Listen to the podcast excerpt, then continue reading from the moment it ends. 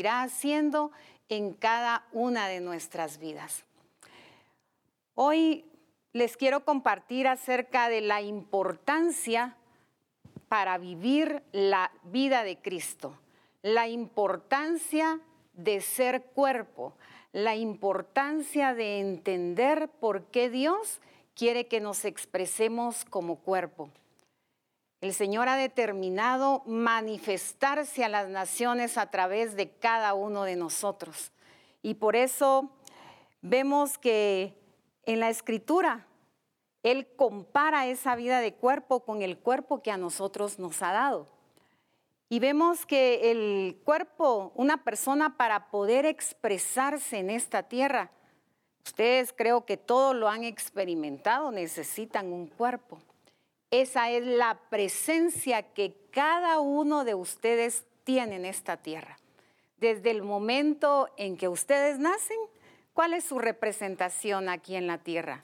El cuerpo que Dios les dio. No sé si ustedes pueden percibir la presencia de una persona cuando ustedes están con alguien, están en una reunión o llegan a un lugar a esperar a, una persona o están citados y de repente entra la persona y ¿qué sucede? Ustedes sienten su presencia. El hombre desarrolla su vida valiéndose del cuerpo, se desplaza por todos lados para poder funcionar, para poder expresarse, para poder trabajar. ¿Qué es lo que le sirve? Su cuerpo. El cuerpo, como sabemos, está hecho de huesos, de sangre, está es la forma de manifestarse y cada uno de nosotros tiene una presentación, tiene una personalidad.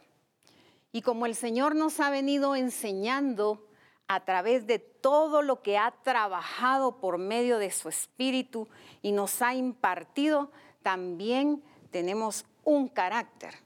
Y sabemos que como discípulos del Señor, ese carácter que nosotros tenemos que expresar es el carácter de Cristo. Y quiero que me acompañen a las escrituras en Génesis 1.26 quiero hacer como una línea de tiempo de lo que Dios ha venido haciendo en su plan eterno. Y quiero que pongamos atención a cada detalle de lo que el Señor nos estará revelando en esta conferencia. Y dice en Génesis 1:26, entonces dijo Dios, hagamos al hombre a nuestra imagen, conforme a nuestra semejanza y señoré en los peces del mar, en las aves de los cielos, en las bestias, en toda la tierra en todo animal que se arrastra sobre la tierra. En este versículo se está describiendo la totalidad del espacio donde el hombre tenía que expresar esa autoridad que Dios le estaba delegando. Estaba hablando del cielo, del mar y de la tierra. Es una autoridad expansiva, una autoridad total que le estaba dando sobre la tierra y sobre todos los seres vivientes que Dios había creado. Si leemos el verso 27 dice, y creó Dios al hombre a su imagen, a imagen de Dios lo creó, varón y hembra lo creó. Y los bendijo Dios y les dijo, fructificad, multiplicaos, llenad la tierra y sojuzgadla, y señoread en los peces del mar, en los aves de los cielos y en todas las bestias que se mueven sobre la tierra. Yo veo tres aspectos importantes acá. Veo la expresión de la voluntad de Dios. Cuando Él expresó y dijo, hagamos al hombre a nuestra imagen y a nuestra semejanza. Él estaba expresando su voluntad. Pero ya en el verso 27 vemos al Padre ejecutando su voluntad. Vamos a hacer al hombre a nuestra imagen y semejanza. Y aquí en el 27 dice, y creó Dios al hombre. Y están las características definidas con que Dios creó al hombre. Y vemos que al crear al hombre, ¿qué le estaba delegando también? Le estaba delegando responsabilidades.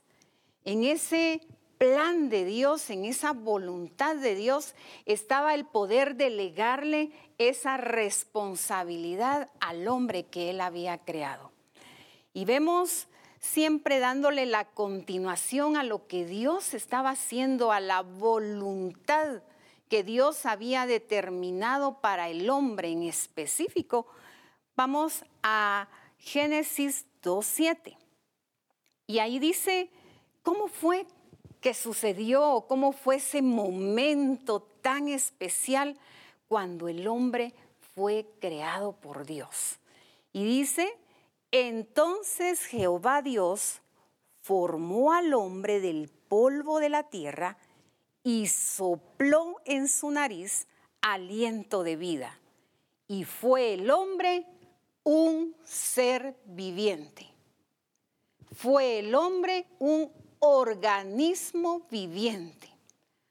Cuando nosotros escuchamos la palabra organismo viviente, nos estamos refiriendo a esa estructura, a esa complejidad de organización, porque estamos hablando de una persona, una unidad, pero que está construida por diversos sistemas y funciones que le van a servir al hombre para poder desarrollarse y expresarse en esta vida que Dios le da en la tierra.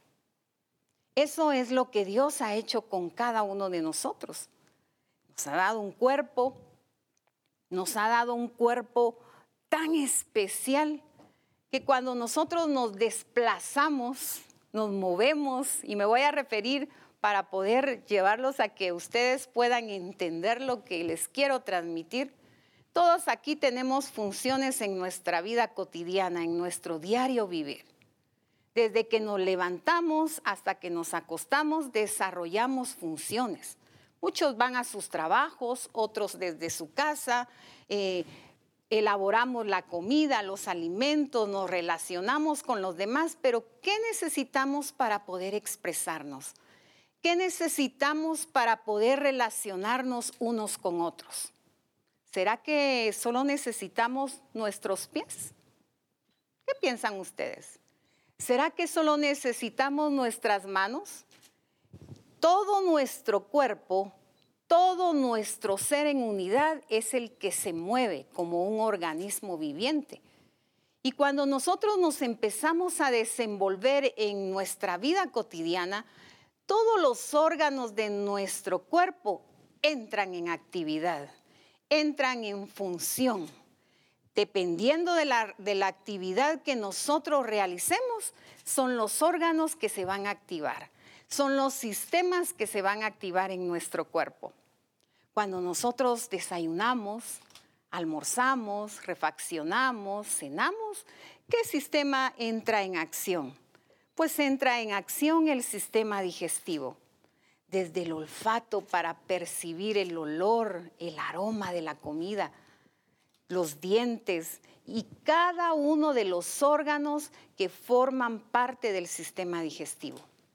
Y aunque nosotros no estamos viendo o no estamos atentos a lo que está pasando de nuestro cuerpo, todos los miembros de ese sistema están funcionando. Pero hay algo muy importante que quiero que logremos entender, que el Espíritu de Dios nos haga entender en nuestro espíritu esta es mi presentación, mi cuerpo.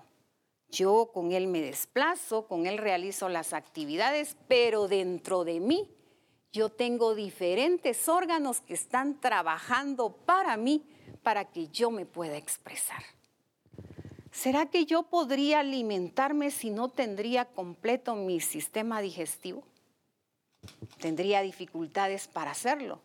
Y ustedes han oído tantas situaciones que se ven de personas que padecen distinta clase de enfermedades, ¿verdad? Que no pueden tener una vida normal, no tienen calidad de vida porque algunos de sus órganos no están funcionando bien. Y así sucesivamente podríamos seguir eh, enumerando o mencionando diferentes sistemas que están dentro de nuestro cuerpo como el sistema nervioso. Personas que pasan con mucho dolor porque sus nervios eh, no están funcionando bien o no están conectando bien. Hay personas que padecen de ciertas enfermedades en el sistema nervioso. ¿Por qué? Porque algunos de los órganos no están bien. Entonces necesitamos que todos nuestros órganos estén trabajando, estén funcionando, estén sirviendo a mi cuerpo para que yo me pueda expresar con calidad de vida. A eso le llamamos calidad de vida. Que yo tenga una vida saludable tiene que ver con que todos los órganos de mi cuerpo estén funcionando correctamente, conforme al diseño que Dios estableció para cada uno de ellos. Desde las uñas, incluso los pliegues que están en los dedos de nuestras manos. Pónganse a pensar un momento, ¿qué pasaría si nosotros no tuviéramos pliegues en nuestras manos? ¿Cómo nos podríamos mover? ¿Cómo podríamos cerrar nuestras manos o abrirlas? Todo lo que Dios hizo, lo hizo perfecto. Y de igual forma, Dios lo ha hecho con su cuerpo. En la conferencia anterior estuvimos escuchando lo que el Señor estuvo hablando a nuestros corazones. Eh, hemos oído, hemos leído acerca del el cuerpo de Cristo. Y cuando hablamos del cuerpo de Cristo, ¿de quién estamos hablando? De Cristo mismo. O sea, vuelvo a poner este ejemplo, este es mi cuerpo. Y en este cuerpo están incluidos todos los órganos que Dios puso para que yo me pueda expresar para que yo me pueda desenvolver, para que yo pueda realizar esas funciones como un organismo viviente, como una persona. De igual forma, en la escritura podemos ver que cuando Dios declara acerca del cuerpo de Cristo, está hablando de Él mismo, de su persona, de Cristo mismo en medio nuestro. Y si nosotros somos su cuerpo, somos todos esos órganos que conforman su cuerpo, valga la redundancia, para que podamos realizar todas esas obras del Padre, todas esas acciones del Padre que Dios determinó que la iglesia de Jesucristo, es decir, su cuerpo, la realizara aquí en la tierra. ¿Qué sucedió entonces si seguimos viendo el caso de, de Adán? y de Eva. Adán y Eva tenían que permanecer en esa relación con Dios, pero ellos pecaron. Y en el momento que ellos pecaron, perdieron la vida, esa vida que Dios les había dado. Le dieron lugar a, la muerte, perdieron la autoridad también que Dios les había dado. En los versos que leímos pudimos observar que Dios dijo, y el hombre señoré sobre la tierra, señoré sobre los peces del mar, señoré sobre las aves de los cielos. Pero cuando el hombre pecó, tuvo esa gran pérdida. Primero perdió la vida, perdió la autoridad, pero lo más triste para el hombre fue haber sido separado de Dios. Y esa es la pérdida más grande que todo ser humano puede tener en la vida. ¿Cuántos hoy en día, si nosotros visualizamos las naciones, cuántos están separados de Dios? Pero cuando estamos escuchando en este Congreso que el cuerpo de Cristo tiene que ser eficiente, pensamos según lo que acabamos de leer y lo que acabamos de ver en estos ejemplos, que cada uno de nosotros, cada uno de los discípulos que ha nacido de nuevo, ha sido introducido al cuerpo de Cristo con un objetivo específico. Y ese objetivo específico es que nosotros realicemos las obras del Padre que nosotros nos expresemos. Nosotros como miembros del cuerpo de Cristo realizamos las funciones de la persona de Jesucristo. Así como cada sistema funciona para beneficio mío, así cada uno de nosotros funcionamos para beneficio de todo el cuerpo y para cumplir el plan y el propósito de Dios. Hay un ejemplo acerca de, no sé si ustedes han oído, yo creo que lo han escuchado, acerca de la gangrena. La gangrena es la muerte del tejido corporal. Y cuando esto sucede en un cuerpo es porque no hay irrigación sanguínea. Ya no pasa, ya, ya no pasa la vida. Se dice que en la sangre está la vida. Y cuando una persona padece de este tipo de enfermedad, de este tipo de afección en su cuerpo, ya no puede irrigar la sangre, ya no pasan los nutrientes. En la sangre se transportan todos los nutrientes para todo el cuerpo. Pero aquí cuando vemos que Adán pecó, ya no hubo irrigación.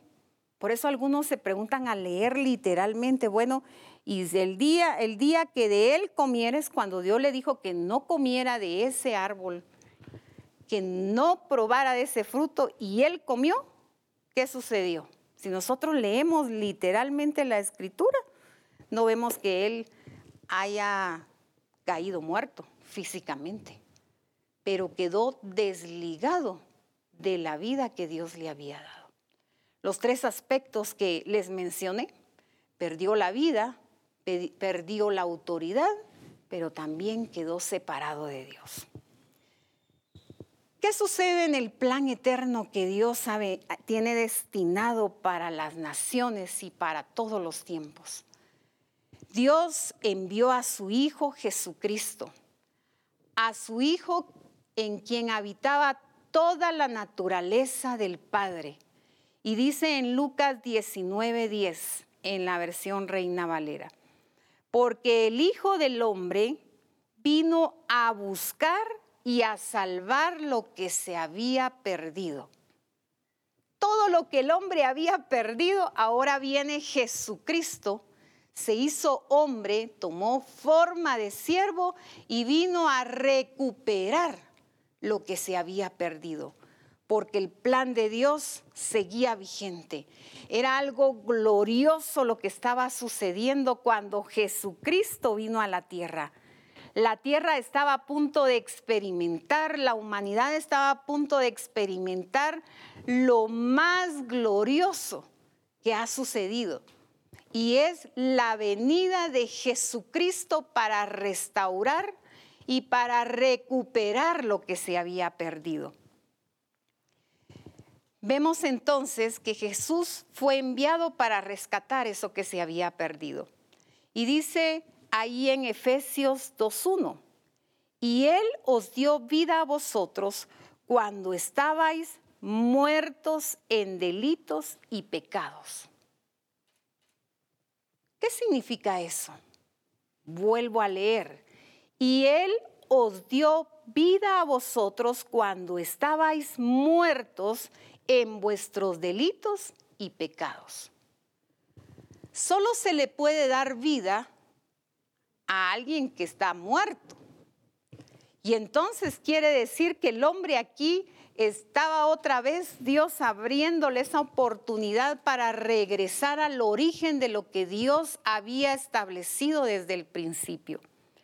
Y Jesús durante todo su ministerio, ¿cuál fue su accionar? ¿Cuál fue su expresión? Jesús se relacionó con la gente, Jesús sanó a los enfermos, Jesús les habló del mensaje del Evangelio del reino de Dios, Jesús se manifestó a los hombres, Jesús se reveló a los hombres. ¿De qué se valió Jesús para poderse revelar a los hombres? De su cuerpo, estaba en medio de los hombres, hecho hombre en carne y hueso. ¿Cuál era la diferencia de Jesús y el resto de los hombres? lo que había en él, la plenitud del Padre. La plenitud del Padre hacía diferente a Jesucristo del resto de los hombres. Y Él se manifestaba, su presencia se podía diferenciar del resto de las personas. Cuando Jesús aparecía ante las multitudes, la gente lo podía percibir. La gente podía sentir la presencia de Jesús. Por eso su vida llamaba la atención de la gente. Su vida llamaba la atención de las multitudes. Y dice la escritura que él también recorría las aldeas, recorría las ciudades para poder revelarse a la humanidad. Cuando nosotros vemos el accionar de Cristo, vemos que su intención es revelarse, su intención es que le conozcan. Por eso dice en Juan 17:3 que esta es la vida eterna, que le conozcan a Él, al único Dios verdadero. Y eso, toda esa actividad que realizó Jesús, toda su expresión iba con el objetivo de poder transmitir vida. Y Él como un cuerpo viviente, como la expresión misma del Padre, con su forma de ser, con su forma de hablar, con su forma de relacionarse, estaba revelando al Padre. ¿A quién estamos revelando nosotros? Y quiero que hoy veamos en las escrituras algunas de las cosas que sucedieron con Jesús y sus discípulos. Dios en esta mañana y en este congreso quiere cambiar y transformar nuestro entendimiento acerca del cuerpo de Cristo. Porque hemos visualizado por mucho tiempo que somos el cuerpo de Cristo, pero Cristo está allá Cristo es la cabeza y nosotros estamos sentados en templos, en bancas, nada más escuchando mensajes, recibiendo mandatos, recibiendo directrices, pero no nos hemos visualizado como un organismo viviente. Quiero que me acompañen a Juan capítulo 13 en la versión NTV. Y dice la escritura, antes de la celebración de la Pascua, Jesús sabía que había llegado el momento para dejar este mundo y regresar al Padre. Él había venido desarrollando su ministerio, trabajando con sus discípulos, trabajando en su entendimiento, enseñándole los principios de la vida del reino de Dios. Escuchen esto, la vida del reino de Dios. Les, estaba, les había venido enseñando cómo se debía de vivir como hijo de Dios. Y cuando llegó este momento, dice que para dejar este mundo y regresar al Padre, y él había amado a sus discípulos durante el ministerio que realizó en la tierra. Pongan atención a estos aspectos había amado a sus discípulos durante el ministerio que realizó en la tierra y ahora los amó hasta el final. Esta frase de los amó hasta el final tiene que ver con que ahora les mostraba toda la plenitud de su amor. ¿Cómo se expresaba el amor de Cristo hacia sus discípulos? Hacia los que eran de Él, porque Él sabía que el Padre se los había dado. Por eso es que Él les estaba transfiriendo su vida. Él les estaba transformando su vida. Pero veamos qué dice en el verso 2. Era la hora de cenar y el diablo ya había incitado a Judas, hijo de Simón Iscariote, para que traicionara a Jesús. Jesús sabía que el Padre le había dado autoridad sobre todas las cosas y que había venido de Dios y regresaría a Dios. Pongamos atención al entendimiento que Jesús tenía. Él sabía que el Padre le había dado la autoridad sobre todas las cosas. Yo aquí veo a un Jesús que ya había recuperado lo que se había perdido.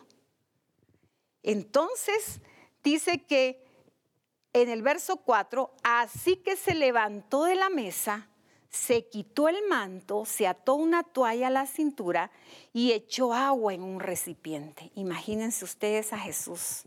Jesús el Hijo de Dios. Jesús el, el que había estado cuando se creó todo el universo. Ahora estaba preparando un balde con agua, ahora se estaba poniendo un delantal y veamos lo que nos dice la escritura en el verso 6. Cuando se acercó, eh, vamos en el 5, y echó agua en un recipiente, luego comenzó a lavarle los pies a los discípulos y a secarlos con la toalla que tenía en la cintura. Y cuando se acercó a Simón Pedro, éste le dijo, Señor, ¿tú me vas a lavar los pies a mí? Y Jesús contestó, ahora no entiendes lo que hago, pero algún día lo entenderás. No, protestó Pedro, jamás me lavarás los pies. Si no te lavo, respondió Jesús, no vas a pertenecerme. Pongamos atención a esta conversación que tenía Pedro con Jesús, Jesús con Pedro. Jesús estaba expresando una actitud de servicio, una actitud de amor. El hecho de lavarle los pies a alguien es una actitud de servicio. Yo le voy, yo estoy al servicio de alguien más. Pedro cuando vio a Jesús a su maestro haciendo eso, dice, Señor, no, a mí no me vas a lavar los pies. Pero la contestación de Jesús me llama la atención. Si yo no te los lavo, tú no me vas a pertenecer. Por eso le dijo, ahorita no lo puedes entender, pero un día lo vas a entender. Y entonces, ¿qué le contesta Pedro? Lávame también las manos y la cabeza y no solo los pies, exclamó Simón Pedro. Y Jesús le respondió, una persona que se ha bañado bien no necesita lavarse más que los pies para estar completamente limpia.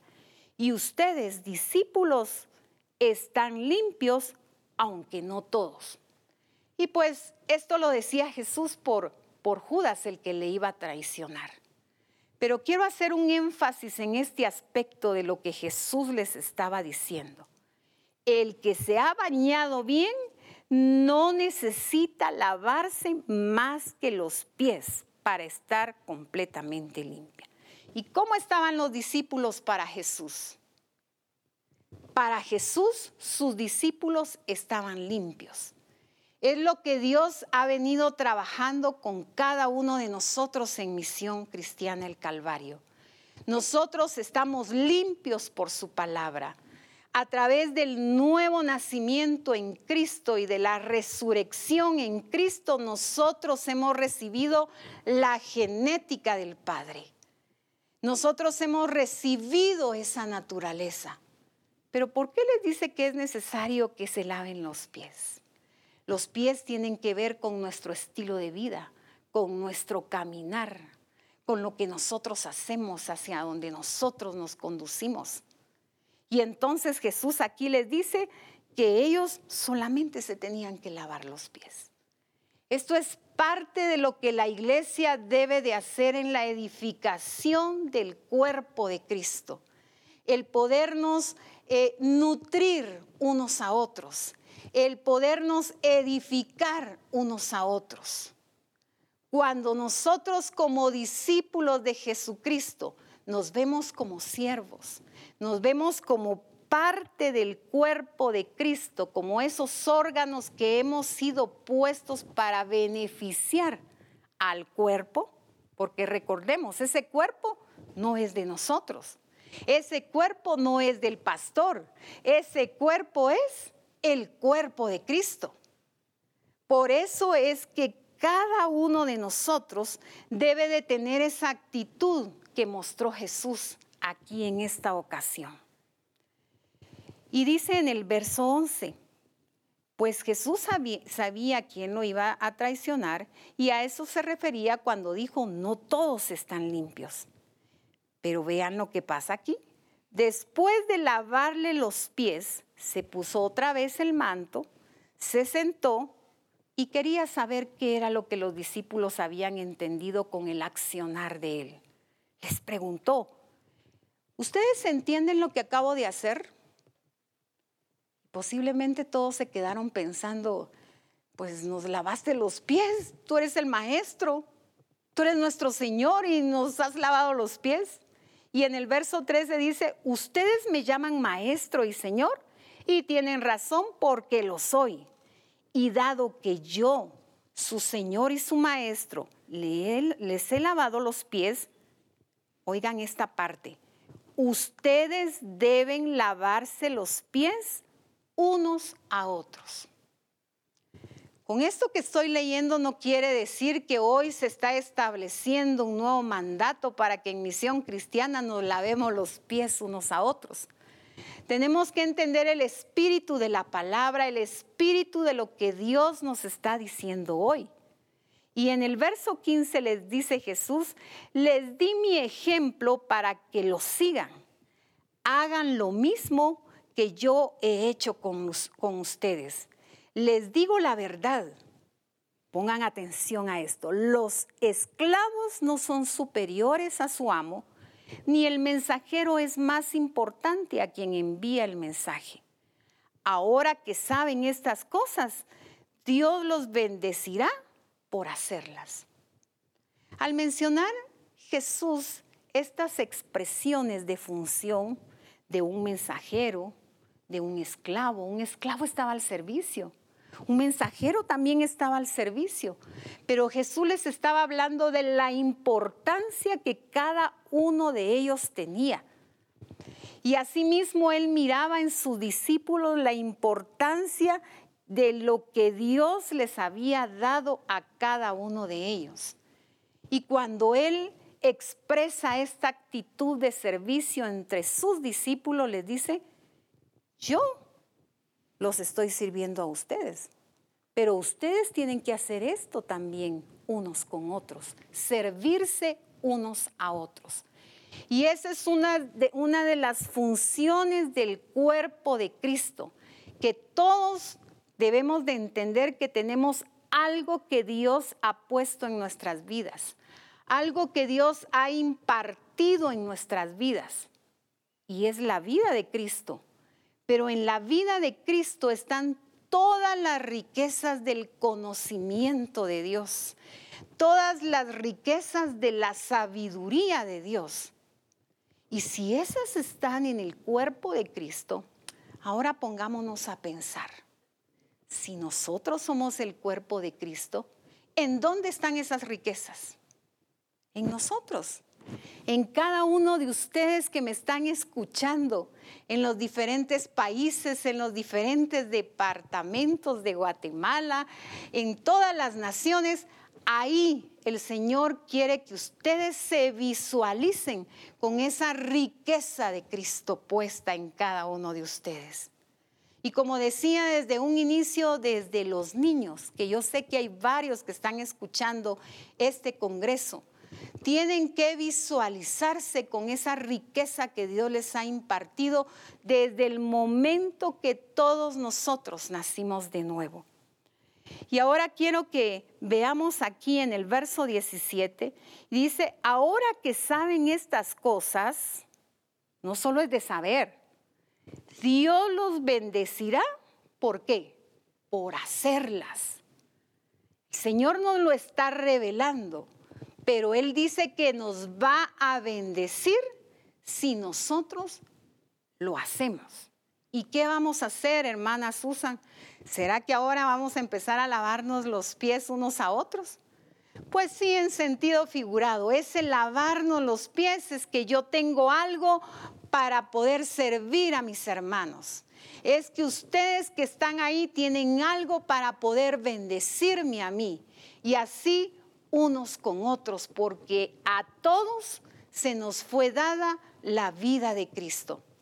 Por eso es que Jesús le dijo a Pedro, ahorita no lo entiendes, pero después lo vas a entender. Y por eso es que cuando terminó de lavarle los pies, se sentó y empezó a observar sus rostros, empezó a observar sus gestos. Vamos a averiguar qué es lo que ellos entendieron de lo que yo acabo de realizar.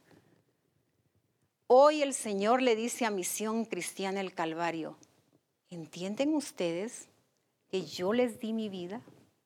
¿Entienden ustedes que tienen la riqueza de mi vida para poder bendecirse unos a otros? Si ustedes hacen estas cosas, van a ser bendecidos. Eso fue lo que les dijo Jesús aquí. Y en el verso 35, son versos conocidos, creo que algunos hasta lo saben de memoria, y dice, así que ahora les doy un nuevo mandamiento. Ámense unos a otros, tal como yo los he amado. Ustedes deben amarse unos a otros y el amor que tengan unos por otros será la prueba ante el mundo de que ustedes son mis discípulos. La evidencia ante el mundo que nosotros somos discípulos de Jesucristo es el amor que nos tenemos, pero por el accionar de que nosotros nos nutrimos unos con otros. De que cuando yo veo la vida de mi hermano y que yo tengo la riqueza de Cristo, yo puedo impartir esa vida de Cristo. Pero que de la misma forma yo sé que yo puedo recibir esa bendición de cualquiera de mis hermanos, porque también tienen la vida de Cristo. Cuando leemos aquí de este amor que va a evidenciar que somos los discípulos de Cristo y que somos su cuerpo, no se refiere a ese amor sentimental, a ese amor que muchos interpretan, ay, pero yo soy parte de la iglesia, pero a mí ni me ponen atención, pero ni oran por mí. Es un amor de edificación es un amor que va a producir el crecimiento y el desarrollo de mis hermanos. Porque el cuerpo de Cristo se edifica para desarrollar la plenitud de Cristo, esa expresión, porque nosotros ya la tenemos, pero se necesita desarrollarla. ¿Y quién es el que va a activar ese desarrollo en cada uno de nosotros? Cada uno de los miembros del cuerpo de quién? Del cuerpo de Cristo. Y vuelvo a enfatizar, es el cuerpo de Cristo. Y hay un aspecto muy importante que nosotros debemos tomar en cuenta. Ningún miembro de un cuerpo, de un organismo viviente, puede manipular la voluntad de la persona. Puede modificar lo que una persona ha determinado hacer.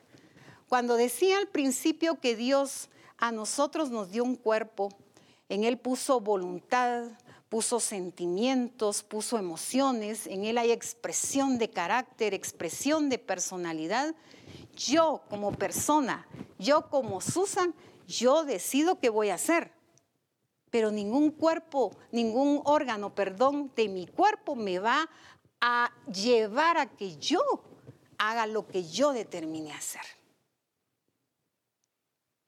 Entonces ahí, con ese entendimiento, si sabemos que somos parte del cuerpo de Cristo, yo voy a obedecer su voluntad, la voluntad del cuerpo, la voluntad de lo que Cristo ha determinado para su iglesia. Y entonces estoy puesta en el cuerpo para servir. Estoy puesta en el cuerpo para beneficiar al cuerpo. Estoy puesta en el cuerpo para edificar al cuerpo. Este entendimiento es muy importante. Y como se nos decía en la conferencia anterior, todo lo que yo quiero hacer, esas funciones que yo quiero realizar como persona, si yo me voy a bañar, necesito de los órganos que están puestos en mi cuerpo, de mis manos, para poder agarrar el jabón, para poder encender la llave. Si yo necesito alimentarme, la que quiero alimentarme soy yo como persona, pero todos mis órganos me están ayudando. Entonces, ¿qué va a suceder? Siempre entran en funcionamiento mis manos. Entra en acción, como les decía antes, el aparato digestivo. Pero también si yo necesito descansar, yo, la voluntad que tiene mi cuerpo, que tengo yo como persona, yo tomo la determinación de hacerlo y, desplazo a todo mi cuerpo con todos los órganos a realizar esa acción, una acción pasiva. Y quería compartirles este aspecto de el descanso también. ¿Cuántos de nosotros nos mantenemos en constante activismo dentro de la iglesia, dentro de los templos, creyendo que estamos haciendo bien, pero no dedicamos ese momento de reposo, ese momento de buscar al Señor en la intimidad, ese momento de conocer los secretos más profundos de la vida de Cristo. ¿Qué sucede con nuestro cuerpo cuando nosotros vamos a descansar? Nuestro cuerpo se empieza a reparar. Estamos en un modo estático, pero el hígado está funcionando para reparar, para darnos fuerza, para darnos energía. Y necesitamos esas horas de reposo para que cuando sale el sol, como nos levantamos nos levantamos fuertes, nos levantamos con ganas de seguir adelante y con todos nuestros órganos activos para seguir realizando esas funciones que son propias del cuerpo. De igual manera, en Cristo, como entendemos y sabemos que somos su cuerpo, nosotros también debemos de buscar esos momentos en la intimidad con el Señor para escuchar su voz, para ser fortalecidos en Él, porque el Espíritu es el que nos da vida. Y entonces es muy necesario. Qué importante entender cada uno de estos aspectos. Y venía a mi mente el caso de Pedro. ¿Cuántos de nosotros no sé si a alguno le habrá pasado. Ay, Señor, a mí no quiero que me laves los pies. Bueno, eso fue entre Pedro y Jesús.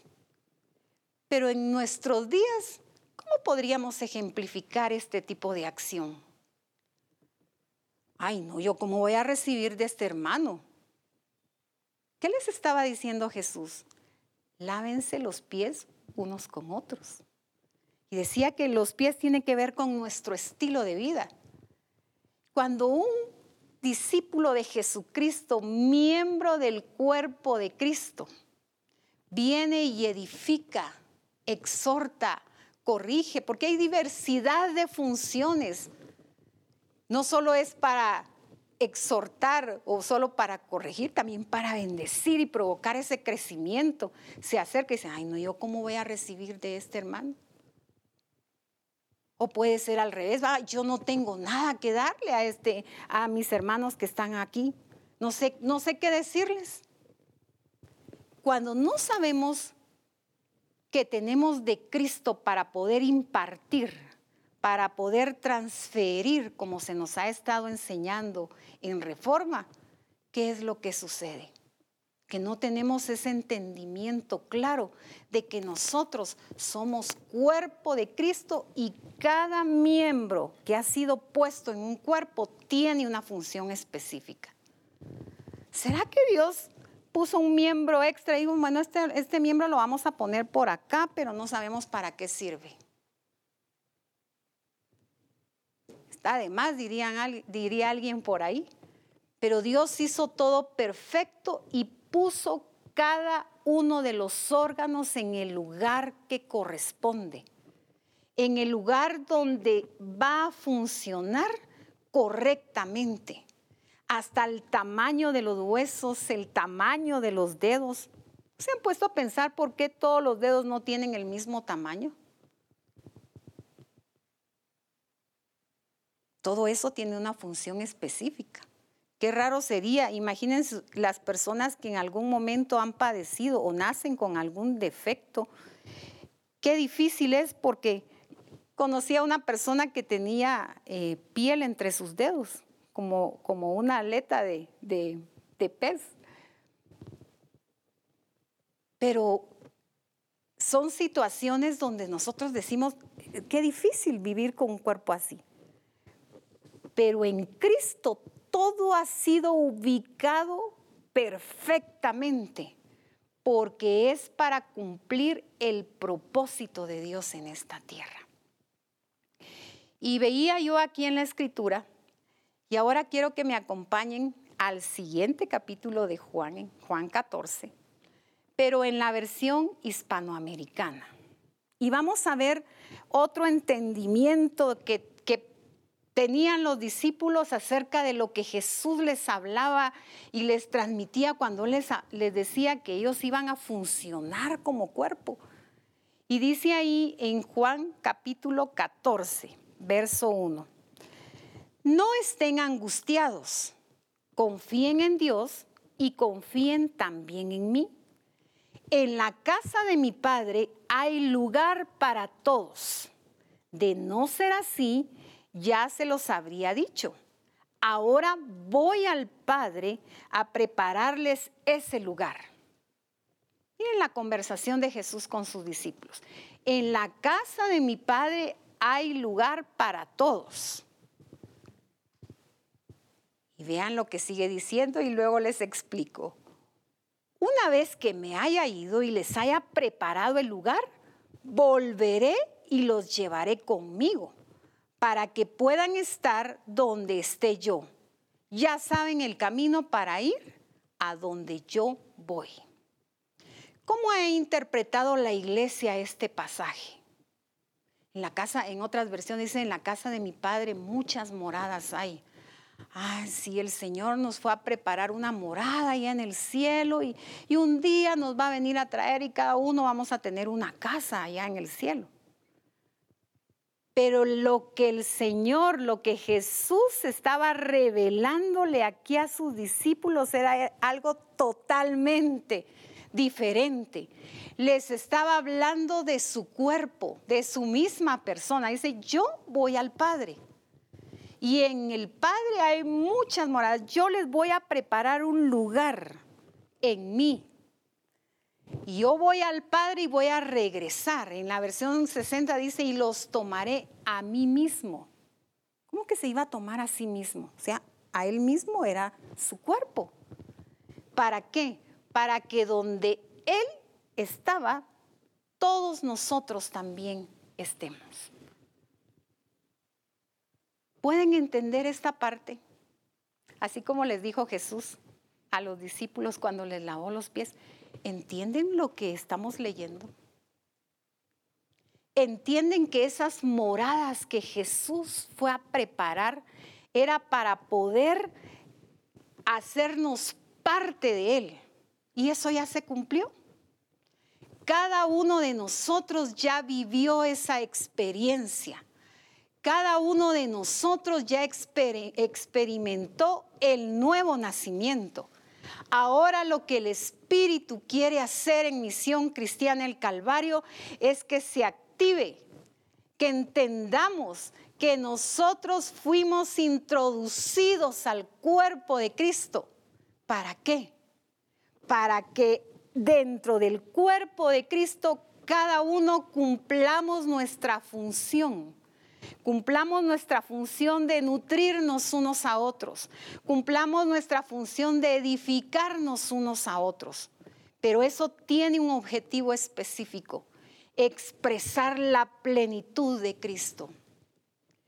¿Cuántos de nosotros, haciendo esa comparación del cuerpo humano, cuántos de nosotros como miembros del cuerpo hemos dicho, Ah, es que llegar a ser perfectos, qué difícil. Sí, porque no estamos cumpliendo nuestra función. Ahí sí es difícil, porque necesitamos lo que Dios ha puesto en tu vida. Necesitamos lo que Dios ha puesto en cada uno de los discípulos que se han estado agregando al cuerpo de Cristo. ¿Por qué? Porque el cuerpo de Cristo constantemente está en edificación. ¿Por qué constantemente está en edificación?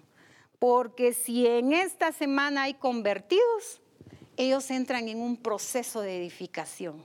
Mientras los que ya se convirtieron tiempo atrás ya van alcanzando y expresando un grado de madurez. Y Dios nos ha estado hablando de multitudes, nos ha estado hablando de alcanzar naciones, pero es necesario que Misión Cristiana el Calvario se active con ese entendimiento de que todos tenemos la vida de Cristo con funciones específicas, con funciones que cada uno de nosotros necesitamos al estar unidos como cuerpo. Y como se nos dijo antes, no todos tenemos la misma función, pero sí todos tenemos la vida de Cristo.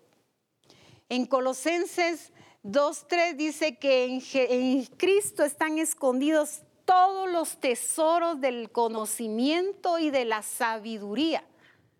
Y si en Cristo, en la persona de Cristo, en el cuerpo de Cristo, están escondidos todos esos tesoros, ¿quiénes son esos tesoros? ¿O dónde están esos tesoros? ¿Cómo los busco? Yo quiero saber dónde están escondidos esos tesoros. Voy con mi hermano y sé que ahí voy a encontrar los tesoros de Cristo. Voy con mi hermana y sé que ahí voy a encontrar esos tesoros de conocimiento y de sabiduría de la vida de Cristo que yo necesito. ¿Para qué? Para poder crecer saludable, para poder expresarme en el poder del Espíritu de Dios para poder alcanzar esa medida que Dios estableció, que nosotros seremos esa iglesia gloriosa, esa iglesia sin mancha, esa iglesia sin arruga ni cosa semejante. Pero Cristo ya puso esos tesoros en su cuerpo. Visualicemos esos órganos de todo el cuerpo. Entonces, ¿de quién es la responsabilidad? ¿De quién es la responsabilidad de que el cuerpo crezca bien nutrido, bien fuerte en el poder del Espíritu, que nada ni nadie pueda contra nosotros? Que ni la influencia del sistema de este mundo pueda modificar ni cambiar nuestra vida, ni debilitar nuestra fe, porque todo eso ha sido puesto en la vida de nosotros. La vida de Cristo está en nosotros. Vuelvo a preguntar, ¿entienden esto? ¿O todavía visualizamos al cuerpo de Cristo aparte y, a Cristo como cabeza? Así, ahí está Cristo. Le voy a pedir que me ayude, Señor, ayúdame. Yo sé que tú eres el Señor, que tú eres poderoso. Cuando la ayuda, la riqueza, la edificación ¿en dónde está? Ustedes pueden responder ahí. Esa riqueza, esa gloria, ese poder está ahí porque Él nos ha dado su espíritu. Y su espíritu nos da vida, nos vivifica. Y eso es lo que nos mantiene unidos. Por eso es que lo que leímos ahí en Juan 13, eso les dice, ustedes tienen que amarse unos a otros. ¿Y ese amor cómo se expresa?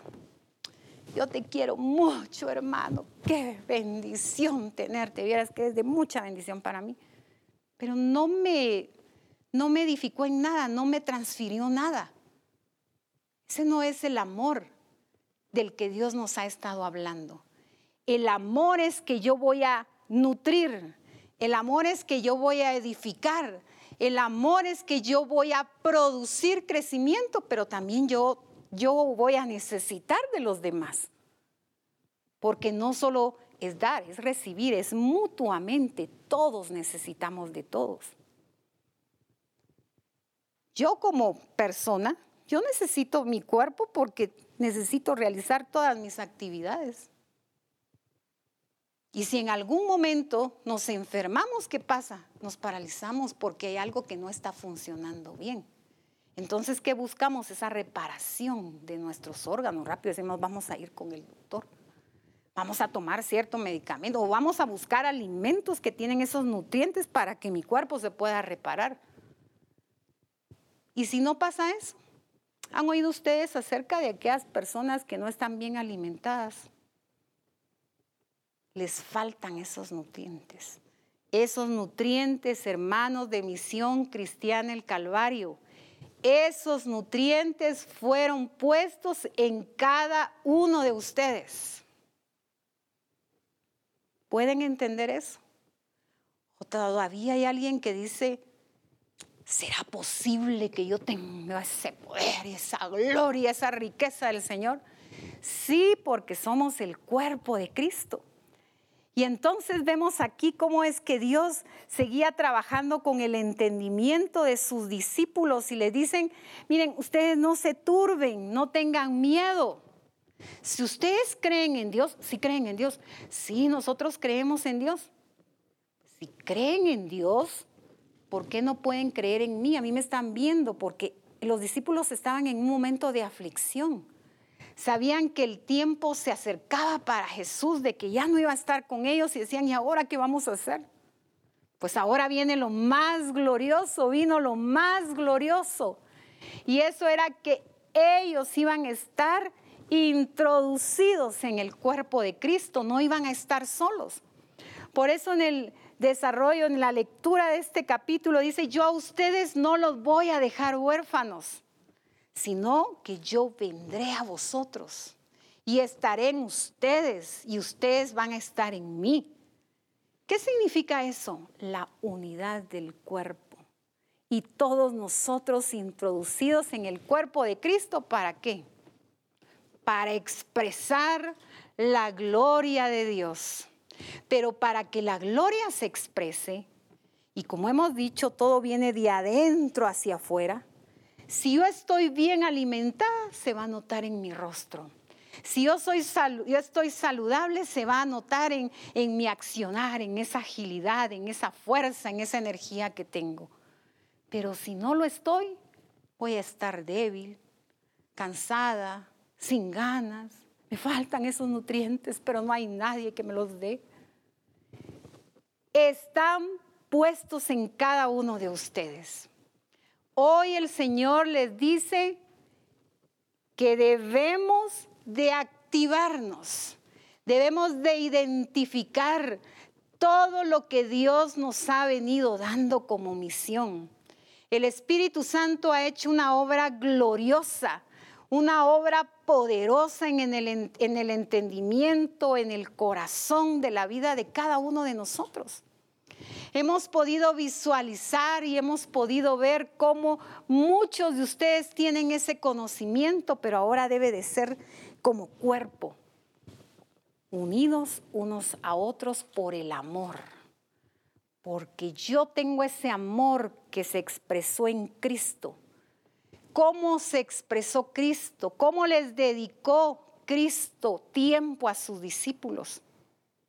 Si nosotros hacemos un recuento de todas las expresiones de Cristo durante su ministerio. ¿Cuál fue esa relación con sus discípulos? ¿Cómo corrigió a Pedro cuando le dice, Señor, no, vayas a la cruz, quítate de aquí, Satanás? Ay, hermana Susan, eso no es amor. Bien, porque estaba corrigiendo. No es lo que les decía, él no se dejó influenciar por el accionar de un órgano del cuerpo. Vino Jesús y lo ubicó, lo ordenó. Debemos de tener la madurez y la capacidad para ser ubicados y corregidos por Cristo mismo a través de cada uno de los discípulos. Para eso se requiere madurez, para eso se requiere ser cuerpo. Cuando cada uno de nuestros órganos, según la función propia que tiene, ayuda a los demás, Nosotros no, no, sentimos ni nos enojamos, ay, aquí se están peleando dos de los órganos. No, es una naturalidad, una expresión tan natural. Y eso mismo debe de pasar. Porque hay discípulos que no se dejan corregir. Hay discípulos que no les parece la voluntad del cuerpo. Dicen, ay, no, eso a mí no me gusta. Me voy a desligar del cuerpo. Dios hoy está hablando a nuestro espíritu y a nuestro corazón porque Él quiere que esa vida de cuerpo se empiece a desarrollar a un mayor nivel. Esa riqueza ya fue dada, esa riqueza ya fue impartida desde el momento en que nosotros nacimos de nuevo. Y qué importante ver todo este proceso de cómo Jesús trabajó el entendimiento de sus discípulos. Y quiero seguir leyendo aquí en Juan 14, en el versículo 5, porque aquí hay tres discípulos que intervinieron porque tenían muchas dudas. ¿Y esto cómo va a ser? ¿Cómo no entendemos lo que nos estás hablando, Jesús? ¿Cuántos de nosotros decimos, ay, hoy no, no, no, mucho entendimos lo que se nos dijo en reforma, lo que nos dijo nuestro pastor? No entendemos, y eso sí no me gusta. Pero vean aquí, en el verso 5 dice, Tomás replicó, pero Señor, no sabemos a dónde vas. Tanto tiempo que habían estado con Jesús. No sabemos a dónde vas. ¿Cómo vamos a saber el camino? Y dice, Jesús le dijo, yo soy el camino, la verdad y la vida. Nadie puede llegar hasta el Padre si no es por mí. Si me conocen a mí, escuchen esto, conocerán también al Padre. Eso tiene que ver con la revelación del cuerpo de Cristo. En este caso era Jesús revelando al Padre. Esa es nuestra tarea, esta es nuestra responsabilidad. ¿Cómo vamos a revelar nosotros a Cristo? Viviendo como cuerpo. Pero ¿qué ve hoy el mundo en la iglesia?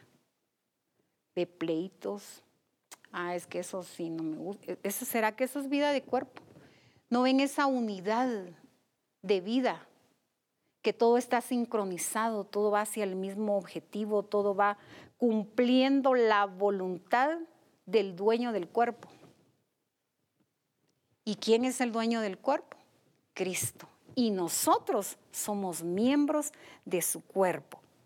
Y entonces aquí vemos que, que Jesús les dice esto, ¿verdad? A quien en realidad ya desde ahora conocen y han visto. Entonces, ahora viene la intervención de Felipe. Señor, entonces muéstranos al Padre. Seguían todavía las dudas, ellos no podían ver esa revelación, porque Jesús les está hablando, ustedes van a vivir como cuerpo, se deben de expresar de esa forma. Y Jesús le contesta, llevo tanto tiempo viviendo con ustedes, viviendo con ustedes, y aún no me conoces, Felipe. El que me ve a mí, ve al Padre. Y si es así, ¿cómo me pides que les muestre al Padre? ¿Cuánto tiempo lleva el Señor viviendo con nosotros y nosotros en Él? Algunos pueden hacer cuenta. ¿Cuánto tiempo llevamos de nacidos de nuevo? ¿Y cuánto podemos nosotros decir que hemos visto al Padre? O que la gente ha visto la vida de Jesucristo en nosotros si todavía no se ve a ese nivel, a esa expresión, es porque hoy el Señor nos está diciendo, es que les falta vivir como cuerpo. Y eso es lo que el Espíritu Santo, y vuelvo a repetir porque han sido muchas veces, quiere que nosotros entendamos. Que entendamos que tenemos la vida de Cristo, que entendamos que tenemos esas capacidades diferentes para poder servirnos unos a otros en edificación. Y quiero que veamos aquí qué dice la escritura de cómo el cuerpo está formado. Y este versículo que voy a leer se leyó en la conferencia anterior. También está en, uno, en una de las lecciones de los manuales y parece como que fuera eh, un trabalenguas, pero es importante que lo entendamos. Y dice aquí en, en Primera de Corintios 12, 12. Porque así como el cuerpo es uno y tiene muchos miembros, pero todos los miembros del cuerpo, siendo muchos, son un solo cuerpo. Y agrega, así también Cristo. Entonces, ¿dónde está la presencia de Dios? La presencia de Dios está en su cuerpo, está en la persona de Él. Cuando nosotros hablamos de la presencia de Dios, esa se debe de ver manifestada en cada uno de nosotros. Porque así como el cuerpo es uno de la persona, ese es el cuerpo de la persona Jesucristo, pero tiene muchos miembros. Ana, Juan, Pedro, Iván, y puedo enumerar cantidad de nombres y naciones. Tiene muchos miembros, pero el, el cuerpo con muchos miembros, es un solo cuerpo. Ese es el ejemplo. Así es Cristo. De Cristo es el cuerpo y ahí están todos los miembros que Él colocó como Él quiso. Hay una diversidad de funciones. Hay riqueza. ¿Qué significa riqueza? Que hay variedad. Todo lo que yo necesito, ahí está en Cristo. Entonces debo de identificarme, de tener esa identidad y de, sentirme orgulloso, orgullosa de que soy parte del cuerpo de Cristo. Es un lugar muy honorífico, es el cuerpo de Cristo, es Cristo mismo, Cristo en nosotros, la esperanza de gloria. Imagínense ustedes, Cristo en nosotros, pero Vuelvo a repetir, ¿entendemos esto? Cristo en nosotros, o sea, yo, yo tengo la vida de Cristo. Yo debo de expresar la vida de Cristo con lo que Él me dio, con lo que Él puso en mí. Y debo de saber que si yo debo de hacer tal movimiento, ejemplificando un órgano, ¿verdad? Si yo debo de hacer tal movimiento, por ejemplo, el cuello, si yo no, si no tuviera flexibilidad, Qué difícil, ¿verdad? Con ese movimiento que le corresponda a alguno de los discípulos de los órganos que lo haga cabalidad y como debe de ser, qué gran beneficio para el cuerpo. Cada miembro tiene la vida de Cristo con una expresión específica y distinta para poder edificarnos unos a otros. Y el verso 13 siempre de Primera de Corintios dice, porque por un solo espíritu fuimos todos bautizados en un cuerpo, sean judíos o griegos, sean esclavos o libres, y a todos se nos dio a beber de un mismo espíritu.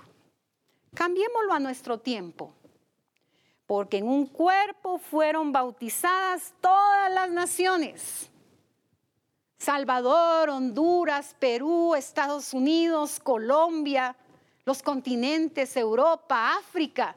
Ahí fueron bautizados. ¿Por qué? Porque hay discípulos en todas las naciones. Ahí hay riqueza de Jesucristo. Por eso es que el crecimiento no solo es dentro en edificación, sino que el crecimiento también es expansivo. Y voy a poner este ejemplo.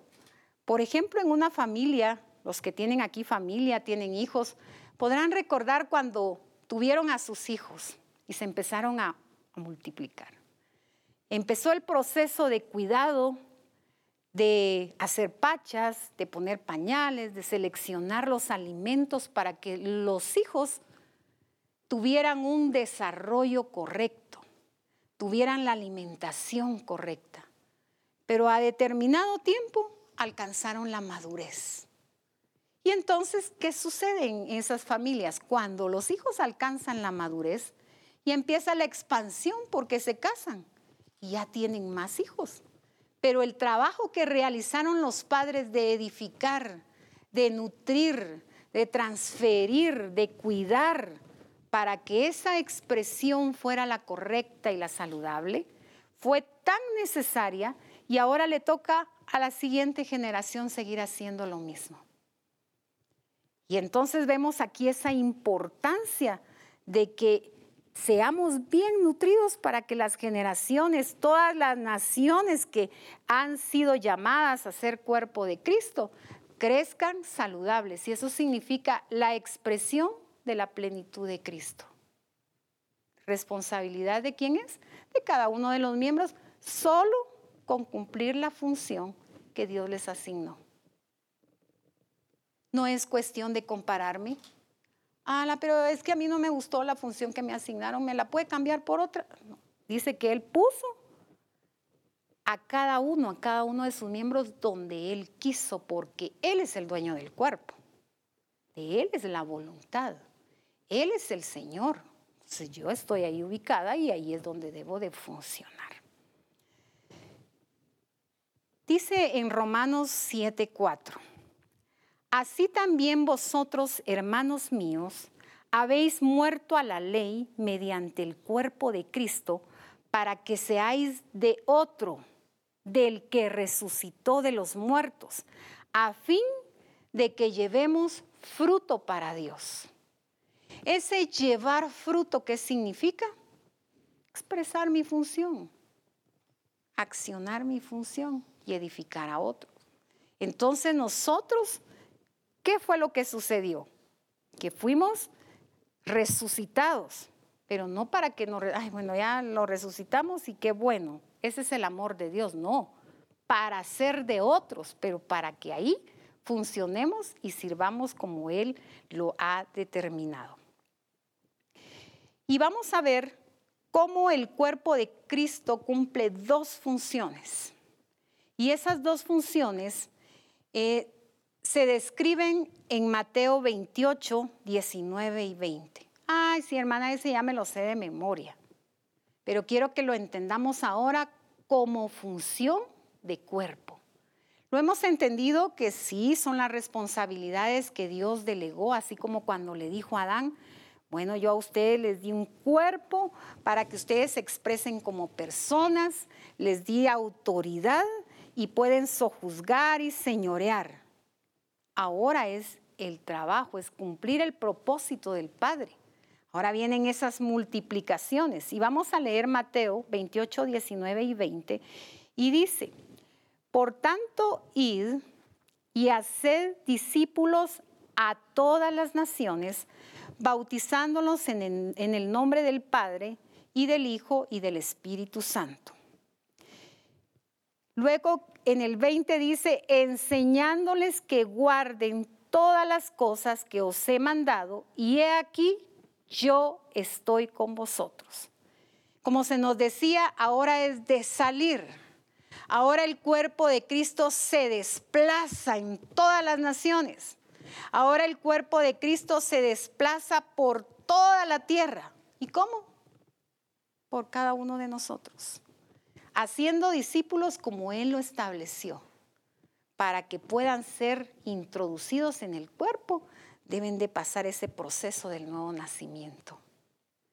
Pero entonces cuando nacen de nuevo, ahí está el resto del cuerpo de Cristo activándose, recibiendo a las multitudes para edificar, para desarrollar, para hacer crecer. Y viene la otra función, que es edificar el cuerpo de Cristo, que es nutrir al cuerpo de Cristo para que pueda estar lista todo esta, este grupo de siervos para que puedan seguir yendo a las naciones y haciendo discípulos, pero expresando la gloria de Dios. Poder enfrentarse ante el sistema de este mundo y poder glorificar a Dios por el accionar de la iglesia de Jesucristo, por el accionar de su cuerpo. Hoy es lo que el Señor nos dice y quiero ir concluyendo con algo que está en las escrituras en una parábola y quiero que vayamos a Mateo 22 y versículo 9. Mateo capítulo 22 y versículo 9. Y aquí podemos ver la parábola de la fiesta de bodas. Yo creo que muchos la han leído. Y dice, eh, solo agarré la mitad para poder tomar este ejemplo de referencia a lo que el Señor nos quiere decir. En Mateo 28, perdón, 22, 9 dice, ir pues por las salidas de los caminos y llamad a las bodas a cuantos halléis. Esa es la evangelización. Y saliendo los siervos, pongan atención a esa palabra, y saliendo los siervos, por los caminos, juntaron a todos los que hallaron, juntamente malos y buenos, y las bodas fueron llenas de convidados. Las multitudes que Dios nos ha dicho, y las bodas fueron llenas de convidados. Y entró el rey, el dueño del cuerpo, a observar a todos los convidados. Y miren qué pasó ahí cuando entró el rey. Cuando, y dice, y entró el rey para ver a los convidados y vio allí a un hombre que no estaba vestido de boda. Eso al rey le impactó porque dijo, ¿y, es, ¿y este qué hace aquí? Si tiene que venir a la boda con la forma que se le dijo. No tiene el vestido de boda. ¿Qué le pasó a este hombre? Y le dijo, amigo, ¿cómo entraste aquí sin estar vestido de boda? Mas él enmudeció. Entonces el rey dijo a los que le servían, atadle de pies y manos y echadle en las tinieblas de afuera. Allí será el lloro y el crujir de dientes, porque muchos son los llamados y pocos los escogidos. ¿Qué pueden entender acá? Cuando estábamos hablando de estas dos responsabilidades o funciones del cuerpo de Cristo, no podemos cumplir estas funciones si no vivimos como cuerpo. Aquí se realizó una tarea, se, realizó una función.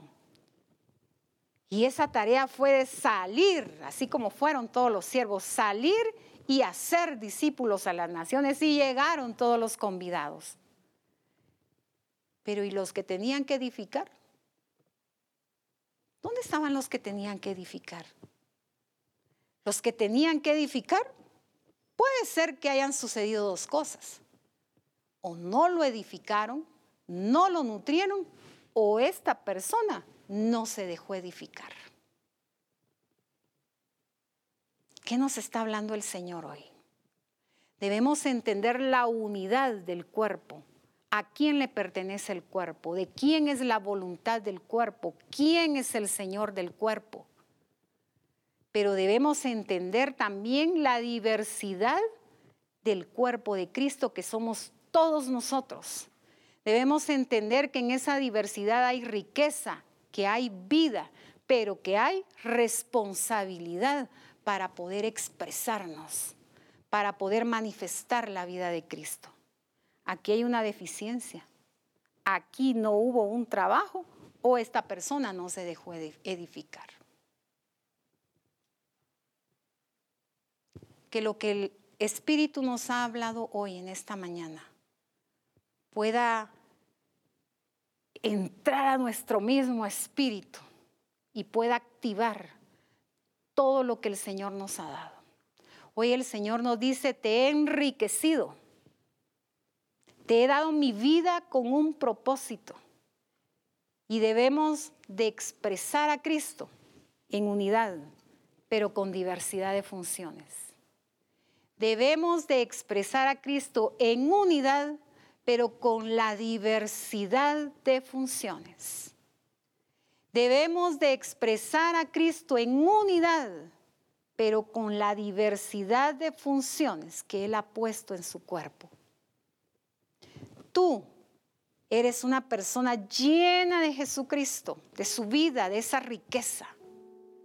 Que el Espíritu hable ahí a tu mismo espíritu y que puedas identificar lo que Él ha puesto en ti, lo que el Espíritu ha estado activando en ti, para que a partir de hoy podamos ser esos miembros que edifican y que también la gente de afuera pueda decir, ellos son discípulos de Cristo, ellos son de Cristo. ¿Qué nivel? ¿Qué salud? ¿Qué expresión? Eso es a lo que Dios nos ha llamado. Se oye simple, es una gran responsabilidad. Se oye simple. Ser el cuerpo de Cristo. Somos el cuerpo de Cristo.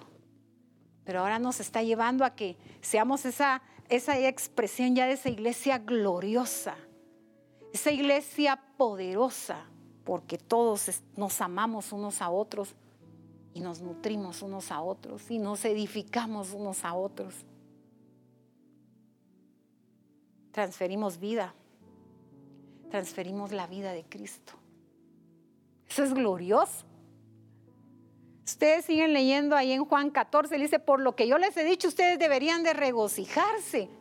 Porque yo me imagino que los discípulos se quedaron pensando, todo lo que nos acaba de revelar Jesús. y Él nos ha dado su espíritu.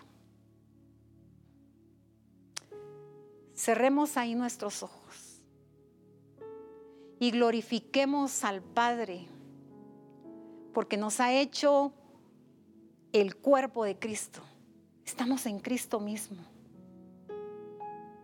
Es algo tan glorioso y tan grandioso, pero debemos de entenderlo para llevarlo a esa aplicación. Por eso es que Jesús quería cerciorarse. ¿Entienden lo que yo estoy haciendo? ¿Entienden lo que yo les estoy diciendo? Misión cristiana el Calvario, ¿entiendes lo que el Espíritu te está diciendo? Que eres el cuerpo de Cristo. Somos miembros los unos de los otros. Tenemos la vida de Cristo. que ahí donde estás seas lleno de su espíritu para ir a las naciones y revelar con autoridad lo que Dios ha puesto en ti. Que todos los discípulos que hoy están conectados puedan activarse y ser llenos, llenos de la presencia de Dios. Estamos llenos de esa presencia, pero de ese espíritu que activa. Te glorificamos, oh Padre, porque tú eres bueno, por lo que nos revelas, por ese honor que nos has dado de ser tu cuerpo mismo.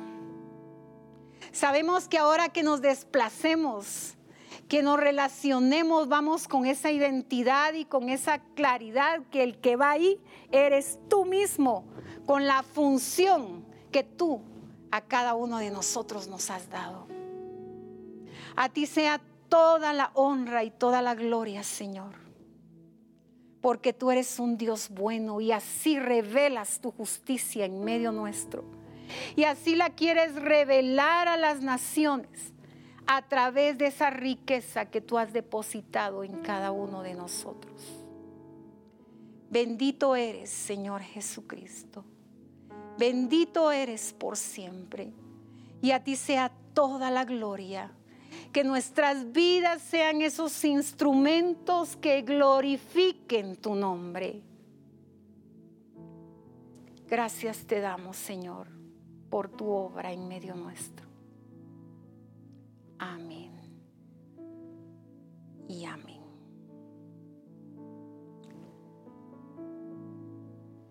tu expresión merece adoración. Tu nombre es sin comparación. Cordero de Dios, tú has vencido, Hijo de Dios, tuya exaltación, Jesús, Declara con entendimiento eres eso que estás cantando. La expresión de Cristo a través de tu vida, a través de cada uno de los discípulos de Misión Cristiana del Calvario. Tú has vencido,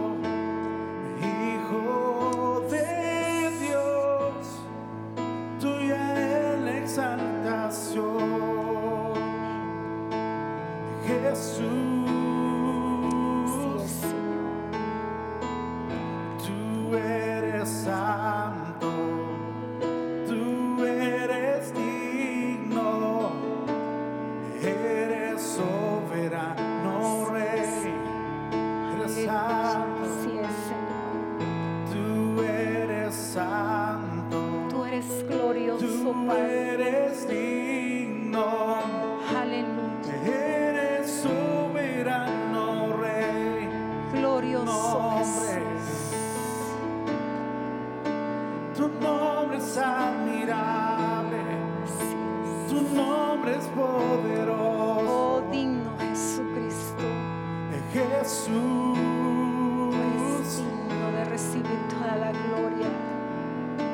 Tu nombre es majestuoso Oh, y majestuoso. reina sobre todo. Jesús,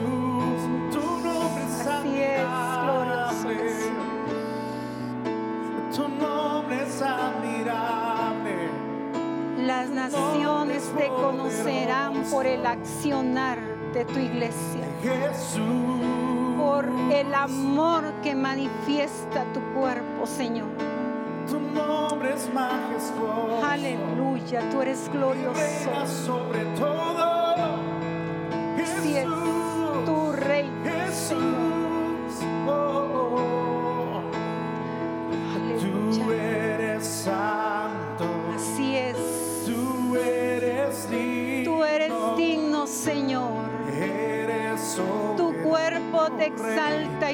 Glorifica. santo, Porque reconocemos que tú eres el Señor. Tú Aleluya. eres digno, Aleluya. eres soberano, Rey, eres santo. Tú eres glorioso. Tú eres santo,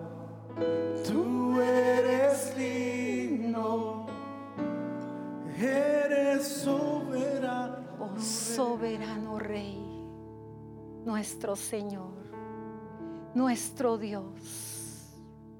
Gracias por ese privilegio tan grande de estar en ti, de ser tu cuerpo, de estar a tu servicio. Gracias por habernos escogido para cumplir tu plan y tu propósito en estos tiempos. Gracias por la revelación gloriosa de tu persona, pero en medio de tu cuerpo, expresada a través de tu iglesia, Señor. A ti damos toda la gloria y todo el honor. Exaltado seas por siempre y para siempre y en medio nuestro. Aleluya. Bendito eres, Señor.